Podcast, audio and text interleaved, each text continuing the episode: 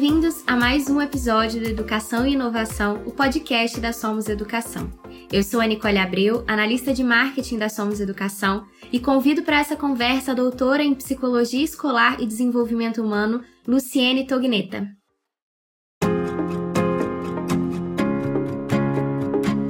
Luciene, seja muito bem-vinda. Hoje vamos tratar de um tema que é uma preocupação e um grande desafio das escolas brasileiras, o bullying. Eu quero agradecer a sua presença, abrir espaço para você contar um pouco mais sobre a sua trajetória na educação. E eu já começo perguntando por que as intercorrências de violência acontecem com tanta frequência nos ambientes de ensino. É um prazer enorme estar com vocês, Nicole, e esse espaço importante também para que se possa discutir um tema especial feito o bullying que acomete a tantos meninos e meninas nas nossas escolas e no Brasil e fora dele, sob uma perspectiva da ciência.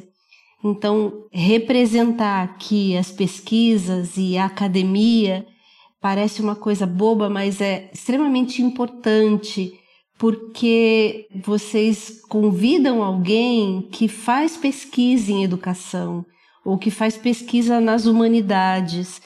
E num país em que não se dá valor à pesquisa, principalmente nessa área das humanas, se não se dá valor à saúde que dirá nas humanas, falar sobre essa temática é falar sobre algo que tem uma explicação, é um fenômeno, não é? Então, não é qualquer coisa, não é qualquer briga, qualquer mau comportamento que pode ser sancionado da mesma forma como os nossos avós, como os nossos pais, como os nossos professores faziam há 30 anos atrás.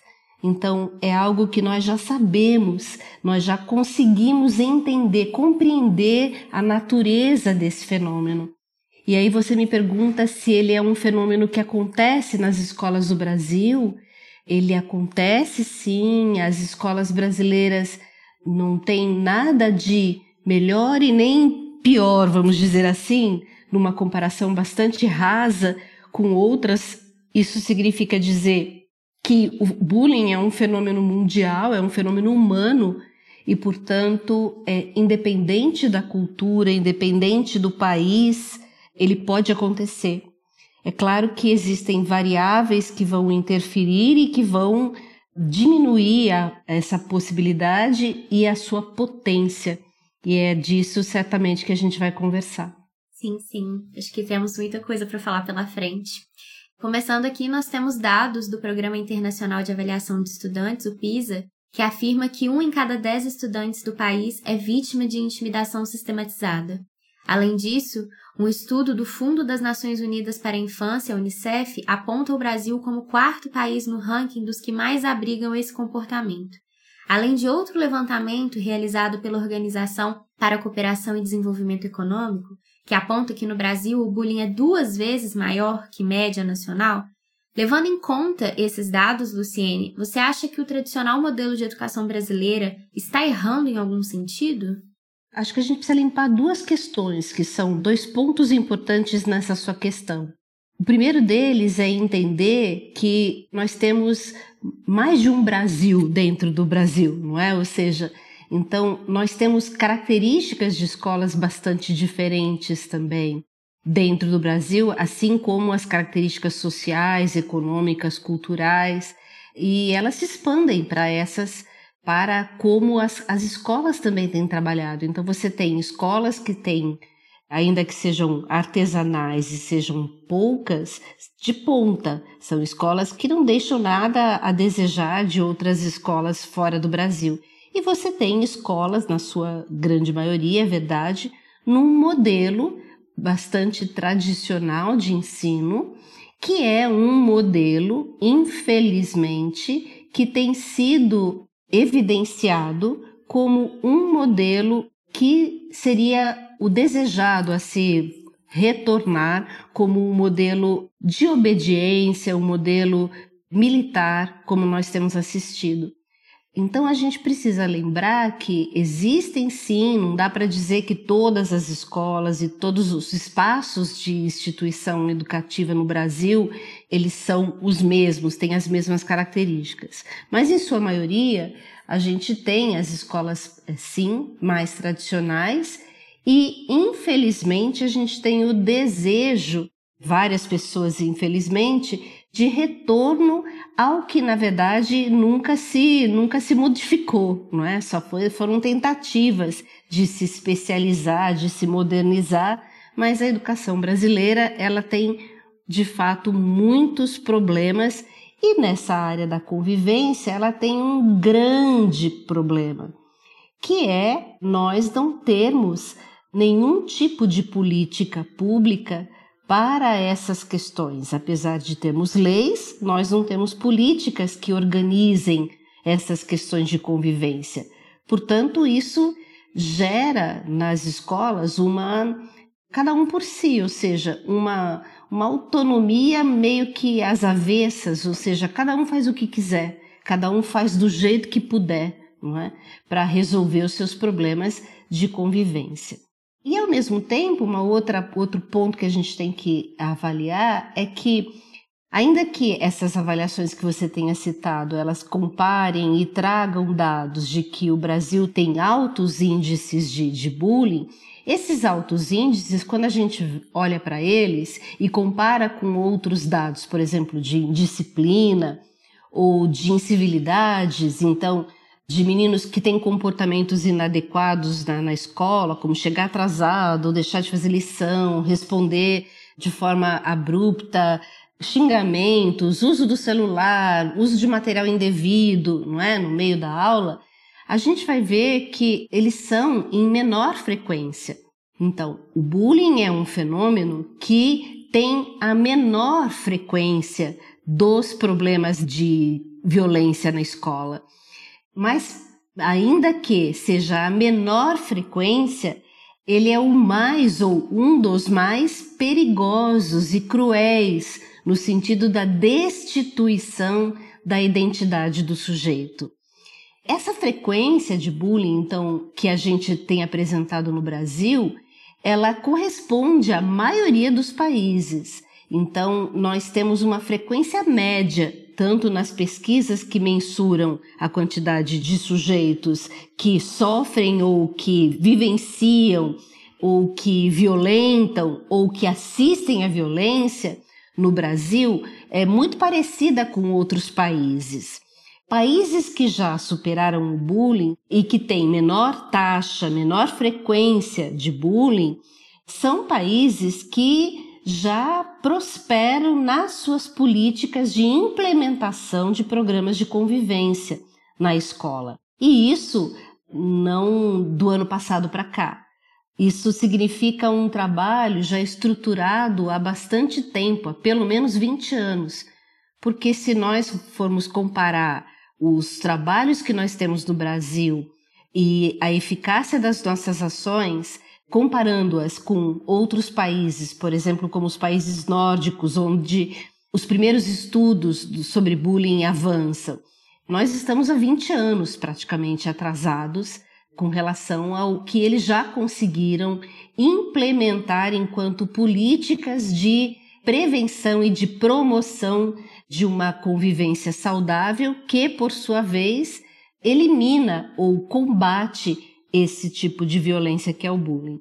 Então, respondendo à sua pergunta, as escolas do Brasil, elas são escolas sim que têm uma metodologia de ensino que não não auxilia na sua maioria das vezes que as questões de convivência sejam tão importantes quanto as questões de matemática, de história, de geografia, de português, ou seja, quaisquer outras matérias. Isso é um modelo de educação ainda bastante atrasado com relação a outros países que já conseguiram se organizar. Entendi. E justamente, né, por essa falta de políticas públicas que você mencionou, o bullying nas escolas é considerado atualmente um complexo problema de saúde pública.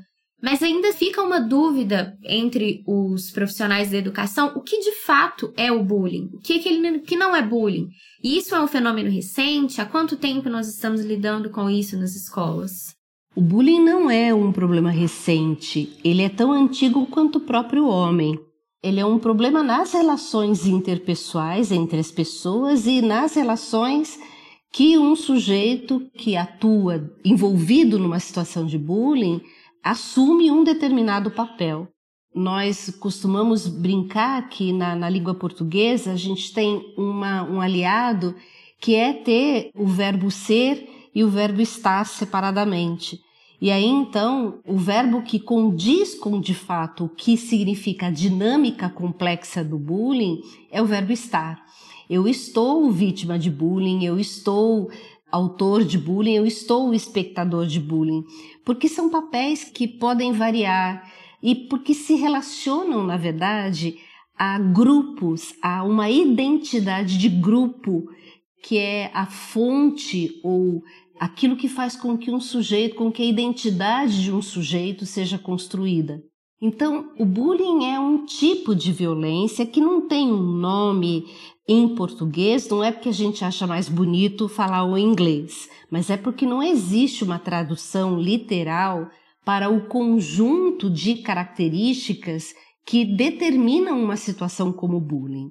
Então, do inglês bull, não é? Então, do inglês touro, valente, e com o sufixo é, no gerúndio, né? Então, ing, bullying significa uma valentia, uma intimidação que continua ou que se repete. Por isso a ideia do gerúndio, do contínuo, então.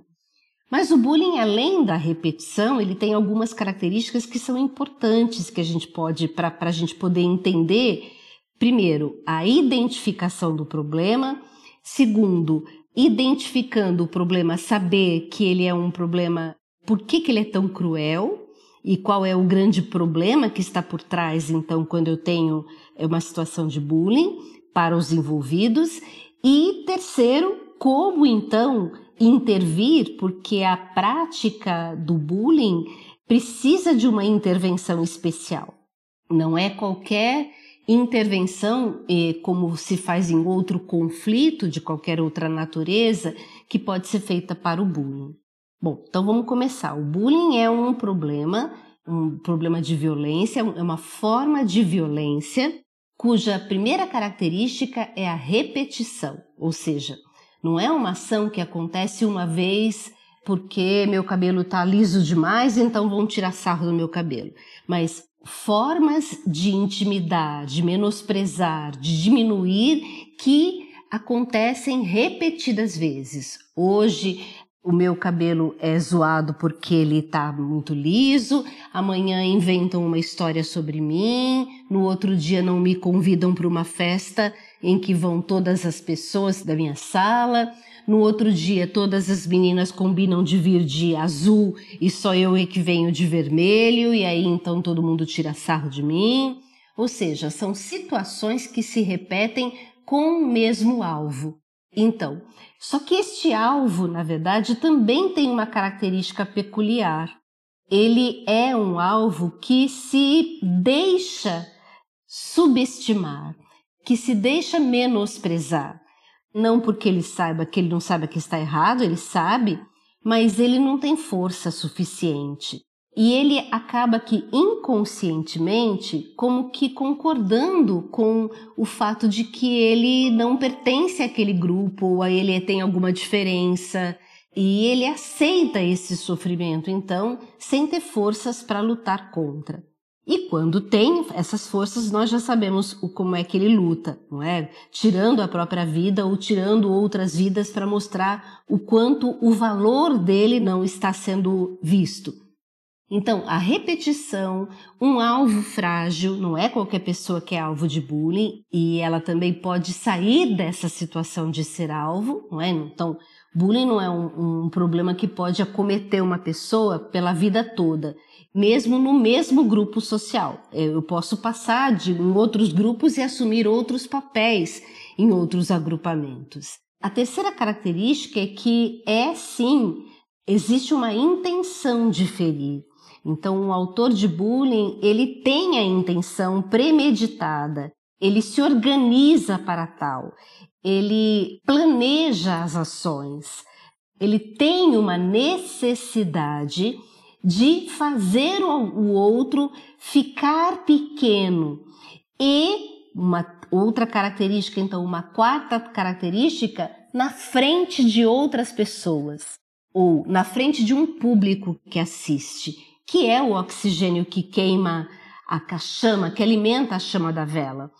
Um público que, na verdade, vai então assistir a essa cena de menosprezo e, na maioria das vezes, rir-se dela, não é? Fazendo com que o autor de bullying, então, seja visto como grande, visto como engraçado, visto como alguém especial diante de um outro que é menosprezado.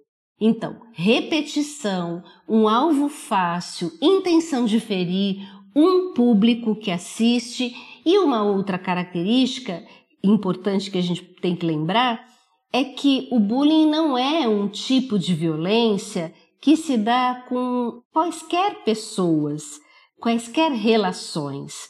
São relações de paridade. Ou seja, o que, que é isso?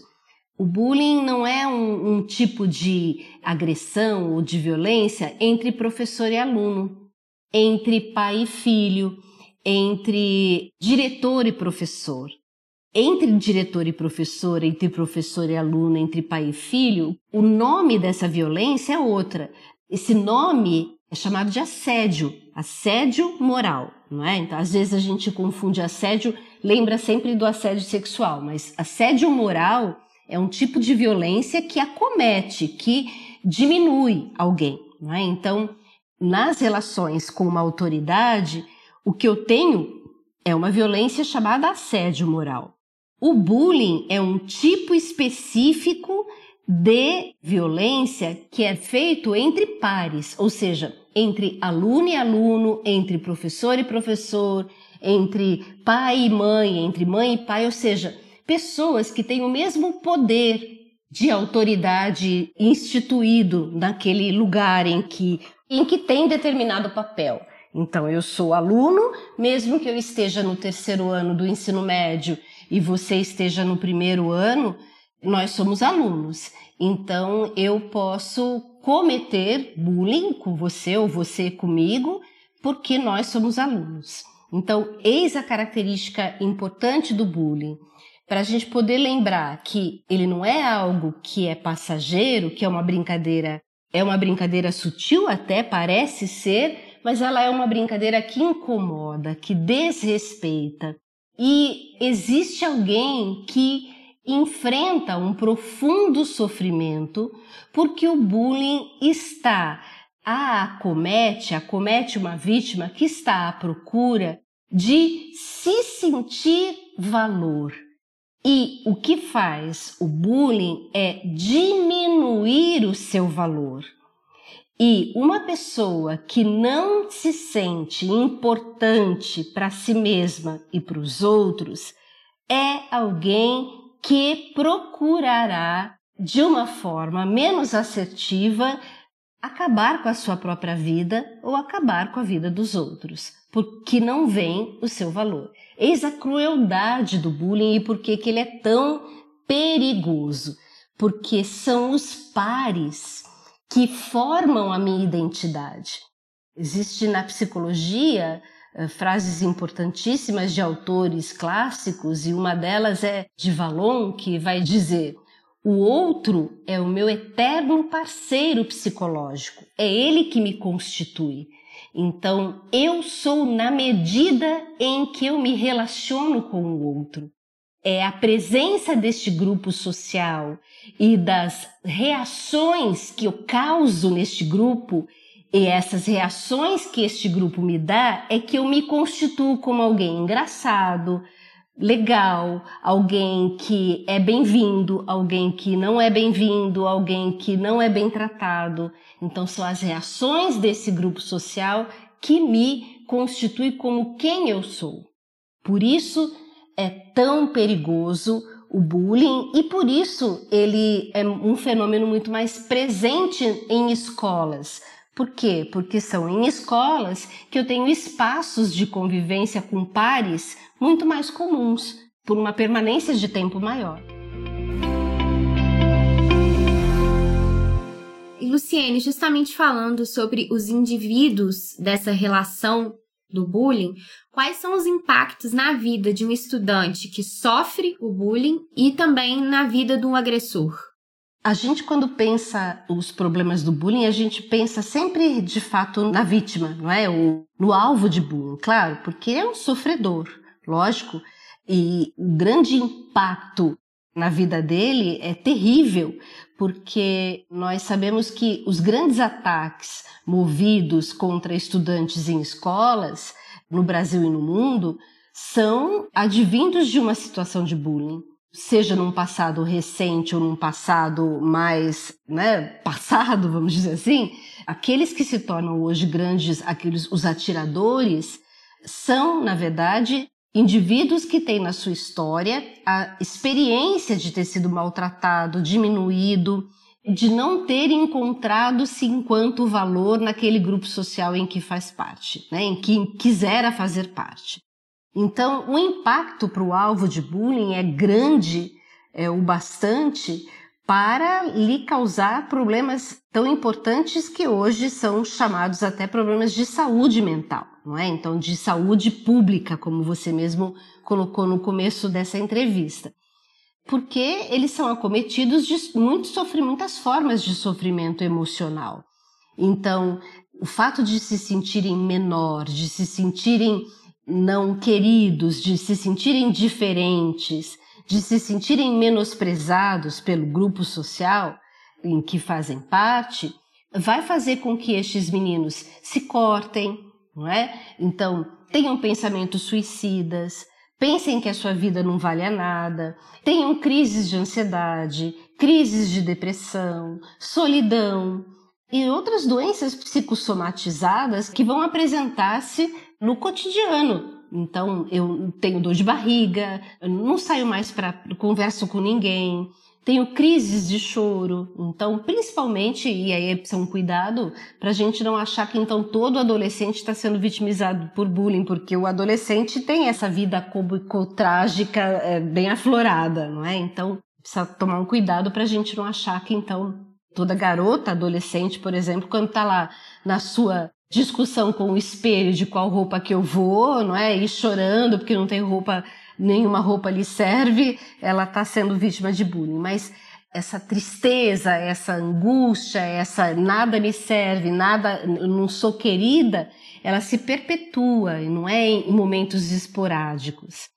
Agora, há alguém que sofre também e que a gente precisa pensar que, de certo ponto de vista, é também um sofredor, que é o, o próprio autor de bullying. Então, eu estou falando do autor primário, vamos dizer assim, não aquele que era a vítima e que depois foi o atirador. Estou falando do autor que gerou um sentimento de menos-valia em outras pessoas.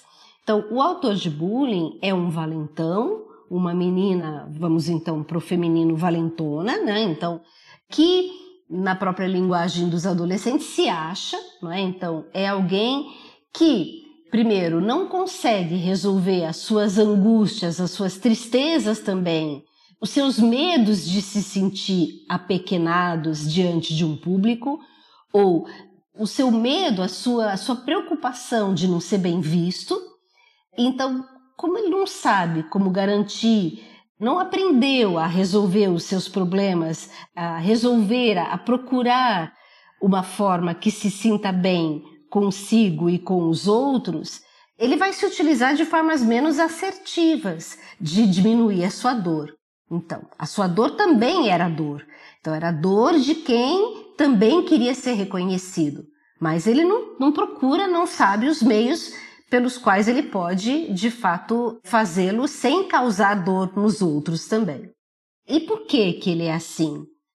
O bullying é um problema complexo porque ele é multicausal, não é? então eu não posso dizer que é um impacto apenas da família, mas é o impacto de todas as relações até que o sujeito vivencia e as próprias experiências que ele tem consigo mesmo de própria construção da sua identidade. O menino que é autor de bullying, ele aprendeu a ser reconhecido como importante menosprezando o outro, não é? Então, por quê? Porque ele não reconhece outra forma mais assertiva de fazê-lo. Isso pode ser fruto de uma experiência de negligência familiar, é? Então, pais negligentes são aqueles que mais determinam condutas violentas. Ele também pode ser fruto de pais que são violentos e por esse motivo só aprenderam com formas mais violentas resolver seus conflitos e formas violentas se referem também a formas de rebaixamento do outro. Mas o fato é que o autor de bullying, ele também, então, ele vai apresentar-se como alguém alegre, é, importante, empoderado, mas esconde por trás, muitas vezes, um sofredor. Um sofredor porque ele não consegue se manter sem ser diminuindo o outro, grande aos olhos dos outros. E ele é um sofredor porque o tempo todo ele precisa provar para ele e para os outros que ele é bom. E isso é um inferno na vida dele. Isso faz um mal danado para ele, porque ele tem que ficar muito atento. A vida de um autor de bullying é uma vida muito, muito doída também, porque é, o tempo todo está atento, nunca descansa, e isso lhe causa um mal-estar. E que gera, então, mais ansiedade, que gera mais desconforto, e ele desconta esse desconforto todo no, no outro como uma, uma coisa cíclica. Ao mesmo tempo, o autor de bullying tem um grande problema a enfrentar, que é ninguém permanece ao lado dele por tanto tempo. Então, um autor de bullying normalmente tem muitos amigos, porém poucos que ficam próximos a ele. Ou seja, ninguém suporta ser diminuído, ter alguém que só acha que a si mesmo é, é valor, que se empodera o tempo todo, que tira sarro de todo mundo o tempo todo. Então, o autor de bullying está fadado a poucas amizades, porque ele não mantém relacionamentos. Essa é uma questão importante e isso lhe causa um prejuízo também. E o espectador de bullying, que é uma grande parte das nossas crianças e adolescentes, que são aqueles que assistem às cenas, aprendem, na verdade, da pior maneira possível, quando não se indignam com uma situação que acomete um colega ou um desconhecido, que ele não tem nada a ver com isso, não é? Então, o grande mal e o grande perigo que nós permitimos aos nossos filhos e alunos e alunas e filhas, quando eles somente assistem cenas de bullying, sem se indignar, sem que nós tenhamos um trabalho na escola para que estes meninos e meninas reconheçam o problema, é fazê-los compreender da pior forma possível que os problemas sociais que não dizem respeito a ele não precisam ser modificados, ele não tem nada a ver com isso. E aí a gente entende por que, que é melhor eu não querer vacina, não é? Para mim, porque eu não quero vacina e pouco me importo com os outros, não é? E também meu filho, minha, minha filha, meu, os que são da minha intimidade estão protegidos, então danem-se os outros. Então, essa ideia do danem-se os outros é muito própria de quem aprendeu de que somente dar valor a si e às relações próximas, sem pensar no que gera na empatia a um desconhecido. E para minimizar um pouco desses impactos danosos, o país sancionou algumas leis com o objetivo de conscientização e prevenção do bullying, não é isso? É o caso da Lei 13.185, que institui o Programa de Combate à Intimidação Sistemática em todo o território nacional, e da Lei 13.000 663, que determina as incumbências dos estabelecimentos de ensino no combate a todos os tipos de violência. Diante disso, qual a importância desse movimento social e que tipo de responsabilidade passa a ser da escola a partir dessas diretrizes? A gente tem essas duas leis, na verdade, a primeira delas ela é de 2015, sancionada pela então presidenta Dilma. Ela traz, na verdade, uma trajetória de discussão no Brasil que ainda antes tarde do que nunca, né? Que tardou, mas enfim, ela foi concretizada mas de 10 anos atrás e de que começa no começo do século 21, quando nós começamos a discutir os projetos, os primeiros projetos de lei para a organização de uma lei de combate ao bullying, enquanto outros países já tinham essa lei já vigorando há muito tempo. Bom, mas antes tarde do que nunca, 15 anos depois, a gente então tem a lei anti-bullying e aí, mais recentemente, em 2018, ela é incorporada à LDB, se institui essa outra lei que você diz, então a 13.663, falando então das incumbências dos estabelecimentos para cumprir com algo que está dentro da maior lei de diretrizes e bases do Brasil, certo? Então, veja, o ganho que ela tem depois em 2018 é maior no sentido de a garantia de que ela seja colocada em prática não mais como um projeto, como algo separado do ensino, não é? Mas como algo que está tão importante quanto outras disciplinas do currículo e o próprio currículo da escola no Brasil. Então, esse é um ganho muito grande que a gente tem para pensar essa problemática neste país. Agora, por um lado, é importante que a gente tenha ganho esses, essas leis, mas o grande problema no Brasil é que nós nos estagnamos com relação às políticas de implementação ou da prática dessas leis.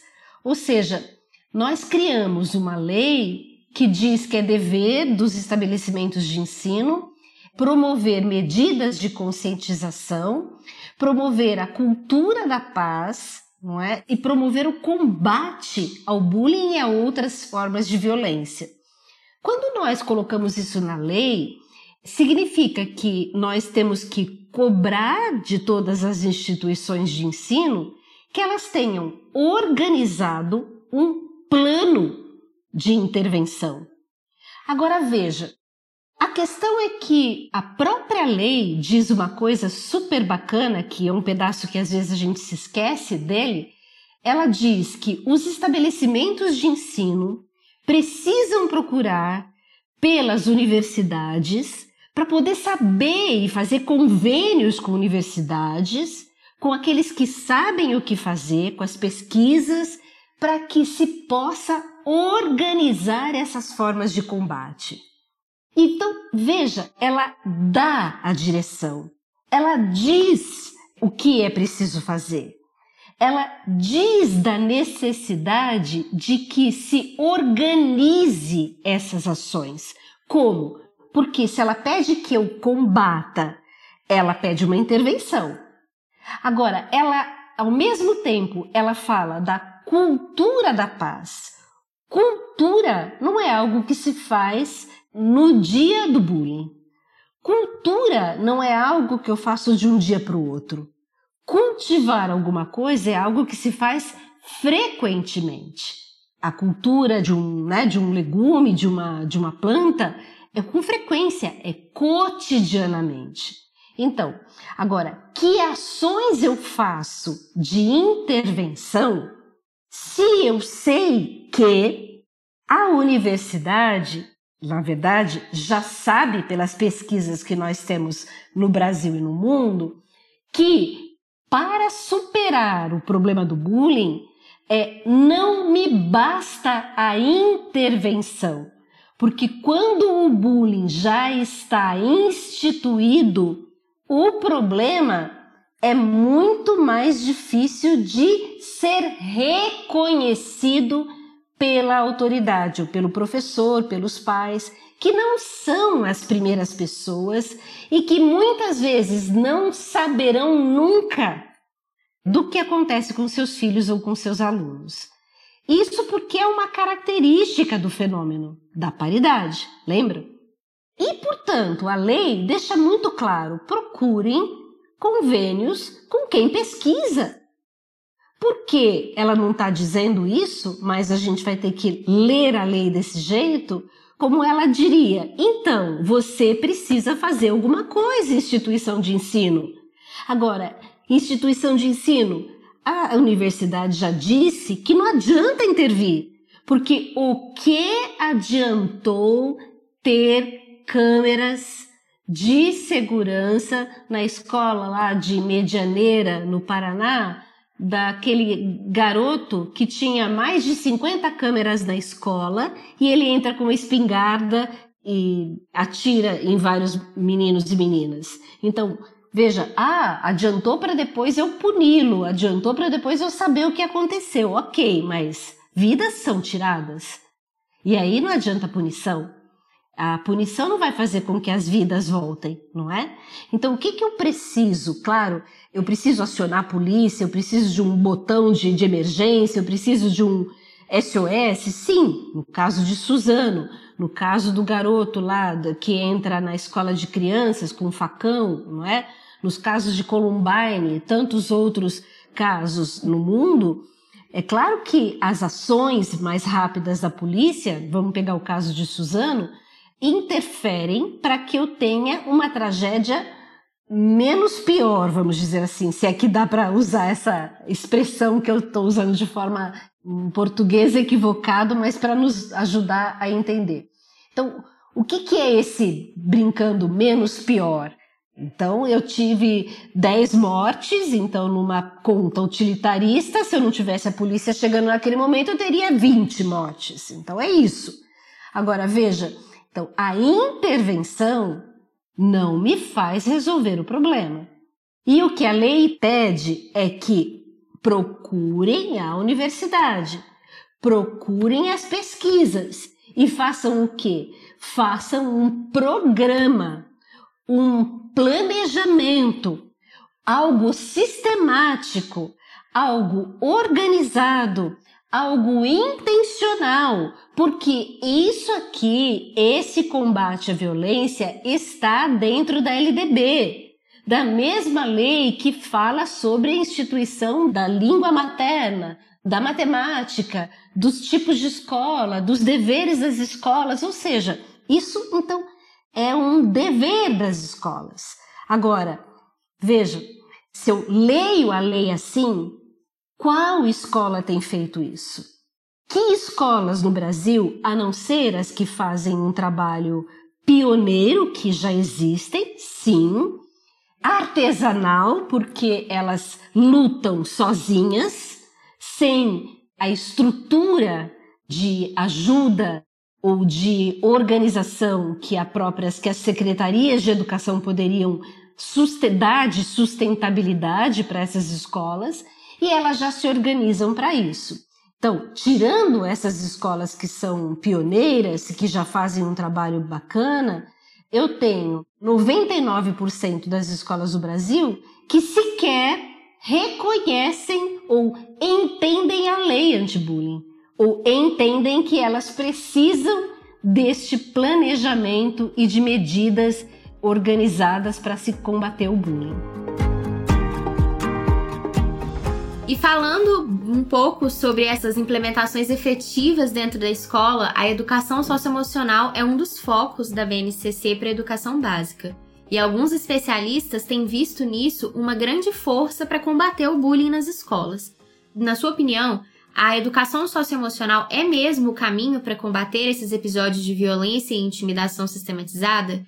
E, em linhas gerais, o que são essas competências socioemocionais?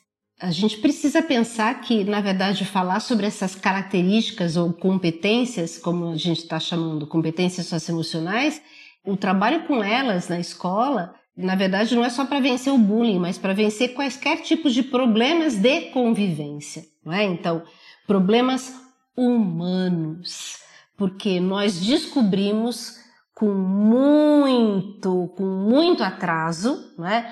O que os americanos, os, os, economistas já descobriram há muito mais tempo que nós na educação, o quanto eu preciso de, como eles mesmo dizem, habilidades ou competências que são humanas e que farão com que o trabalho, a força do trabalho e o ganho da economia mundial ou de uma determinada sociedade seja muito maior quando eu tenho pessoas que são responsáveis, pessoas que trabalham bem em pequenos grupos, pessoas é, que sabem liderar, pessoas que cooperam, pessoas que se utilizam do diálogo de formas mais assertivas de resolução de conflitos e, portanto, não se pegam, não se agridem, pessoas que conseguem trabalhar em grupo, pessoas que conseguem planejar, antecipar os problemas antes que eles aconteçam. Então,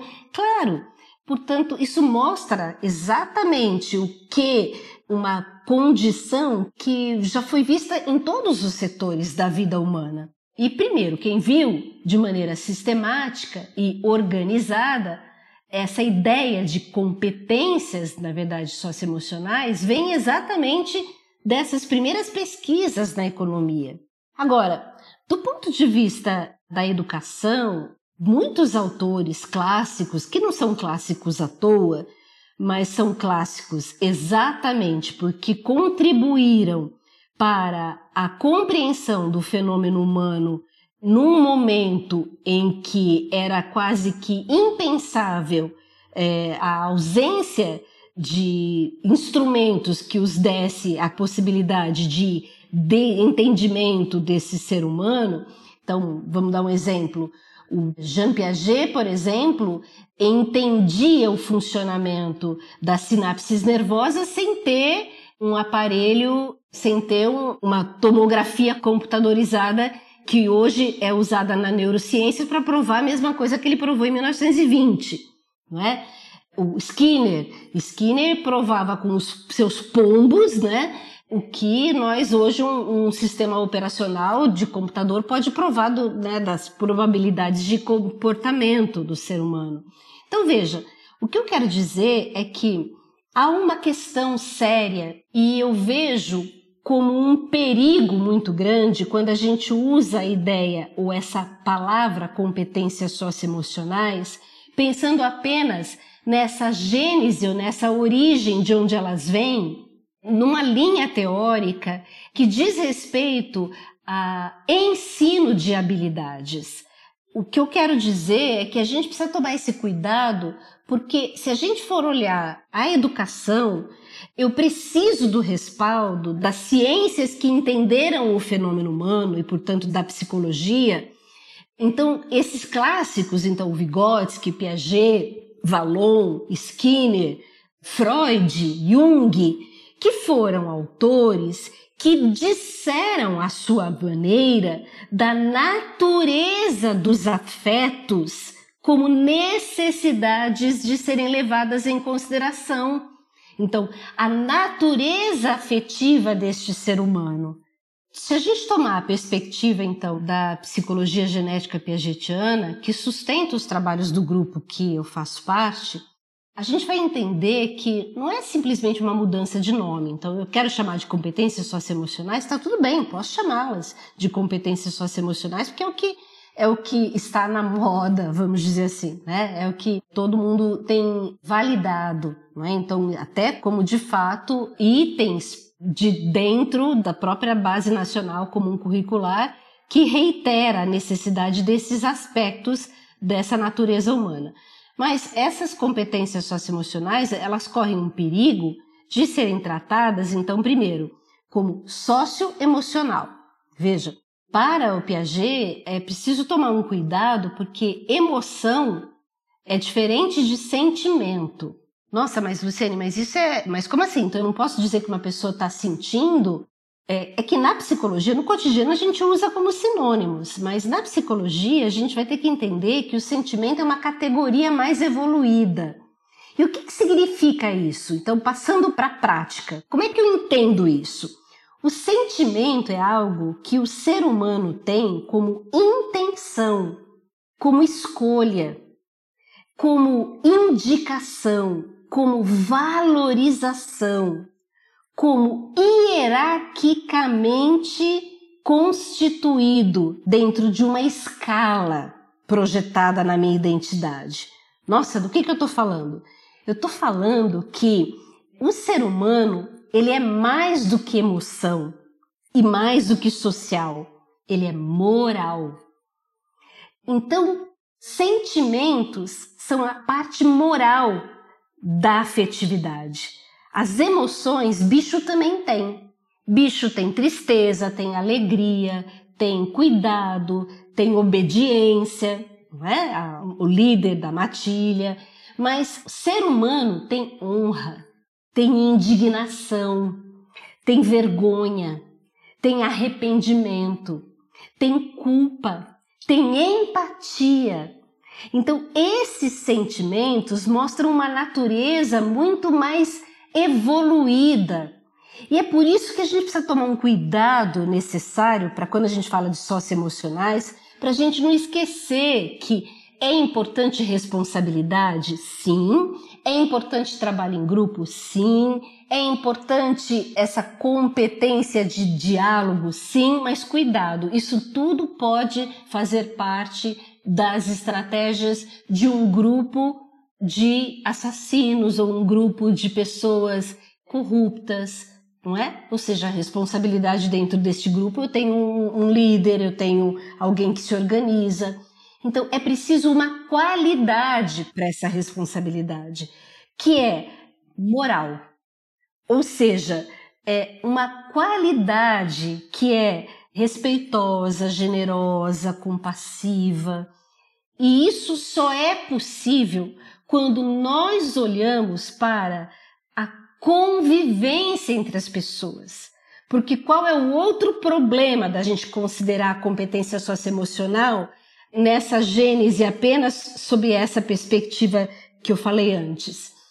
O outro problema, além da questão da moral, da ausência dessa questão moral, está em acreditar que eu consigo essa habilidade fazendo exercício apenas, como atividade apostilada de autoconhecimento, uma atividade de apostilada de de conhecer os outros, uma atividade da apostila de usar palavras que são palavras mais assertivas, sendo que essas atividades elas não estarão conectadas com o cotidiano ou a convivência na escola.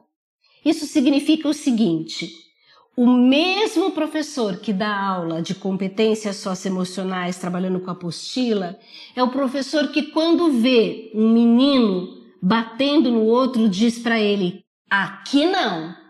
Você está pensando o quê? Você quer brigar? Vai brigar lá fora." Ou seja, não dá para conceber um ensino de habilidades socioemocionais desvinculado da convivência entre as pessoas.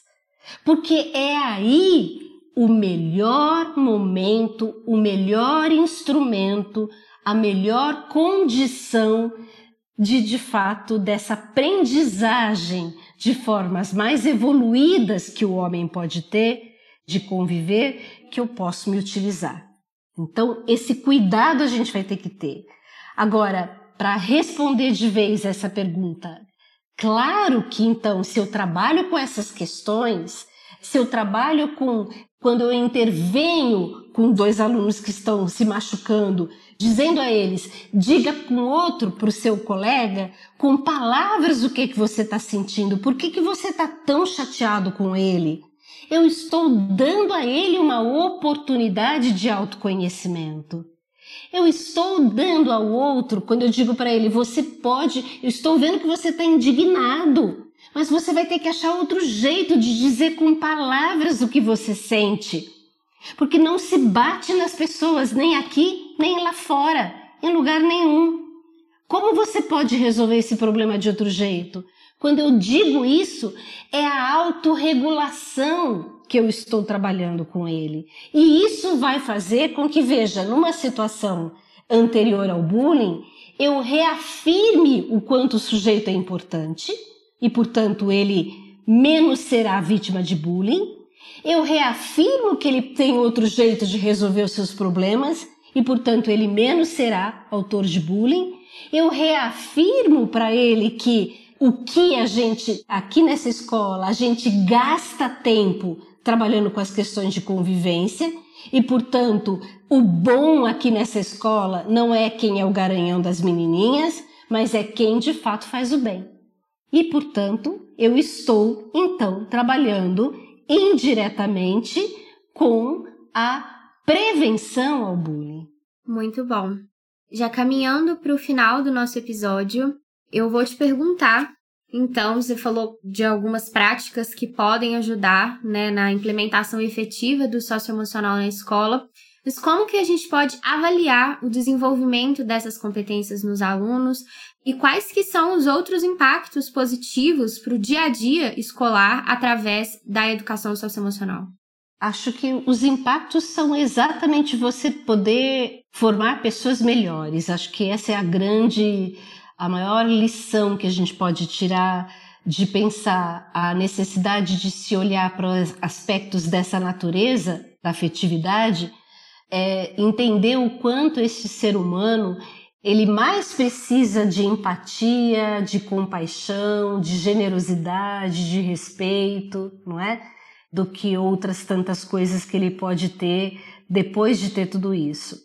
Agora, este acho que é o grande impacto Agora, as práticas, então, colocar, avaliar essas práticas, uma coisa que a gente tem percebido é que as formas pelas quais a gente avalia essas condições, essas questões de esse desenvolvimento afetivo, é algo também que requer a mesma estratégia que a gente tem feito. Se você me perguntar qual é a grande estratégia, Luciene, que vocês têm estudado, que tem impactado, que tem trazido dados, resultados no Brasil e no mundo que correspondem a tantos outros países que têm feito a mesma coisa, que são os programas de protagonismo infanto-juvenil. Quais são os resultados deles? Os resultados são surpreendentes. Os resultados, quando nós temos alunos que ajudam alunos, nós temos meninos que colocam em prática todas essas competências socioemocionais que são descritas na BNCC. Meninos e meninas formados para o diálogo, meninos e meninas que valorizam o bem, que escolhem o bem, meninos e meninas que têm uma comunicação não violenta, meninos e meninas que conseguem ter empatia com o estado emocional do outro. Então, essas práticas de protagonismo, e isso tem sido feito em algumas escolas pioneiras do Brasil, uma estratégia de implementação do que nós chamamos de equipe de ajuda, que é uma, um tipo de protagonismo do qual nós acreditamos ser bastante as características bastante relevantes, bastante importantes, é um tipo de protagonismo que foi um tipo de sistema de apoio que foi adaptado de outros sistemas por um colega espanhol, professor José Maria Avilés Martínez, e ele na Espanha implementa essa prática em alguns colégios e a gente traz para o Brasil e adapta a nossa cultura essa mesma experiência dessa prática de formar alunos para formar outros alunos. Ou seja, na verdade, o que, que significa isso? É uma estratégia de protagonismo significa eu formo alunos que vão eles cuidar dos outros alunos e cuidar de um locus, de lugares que eu não consigo chegar. Porque o menino não me conta sobre as suas tristezas, suas angústias, ele conta para os seus pares. O menino não me conta para mim, que sou professora, das suas desventuras amorosas, mas ele conta para os seus pares, não é? Então, os pares são aqueles que mais têm condição de entender e de intervir nas situações em que esses meninos e meninas estão sofrendo e que podem se transformar em grandes problemas de sofrimento emocional e, portanto, de bullying e outros tipos de violência. Por isso, a avaliação dessas práticas tem sido feita no Brasil. O nosso grupo tem feito muitas pesquisas que avaliam o desempenho desses alunos, como esses mesmos alunos enxergam o próprio cotidiano deles, as formas pelas quais eles convivem.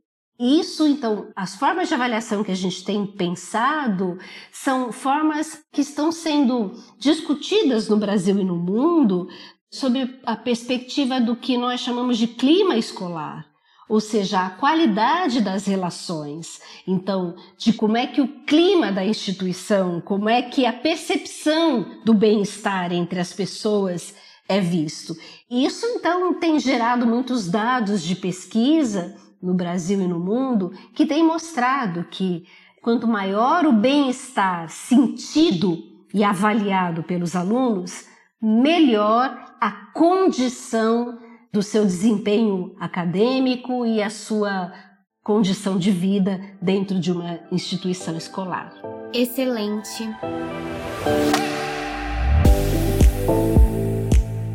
Luciene, muito valiosa a sua reflexão, todos os pontos que você trouxe. Muito obrigada pela sua participação, por ter tirado um tempo para trazer tantos conhecimentos enriquecedores. Eu estou realmente muito grata por ter tido essa conversa com você. Imagina, foi um grande prazer estar com vocês. E eu também agradeço a você que nos escutou até aqui. Um grande abraço. Continue acompanhando o nosso podcast Educação e Inovação e para acessar conteúdos relevantes sobre educação socioemocional, bullying e muito mais, acesse o site www.somoseducação.com.br e confira conteúdos inéditos e exclusivos feitos justamente para auxiliar as escolas e a gestão escolar no dia a dia. Muito obrigada!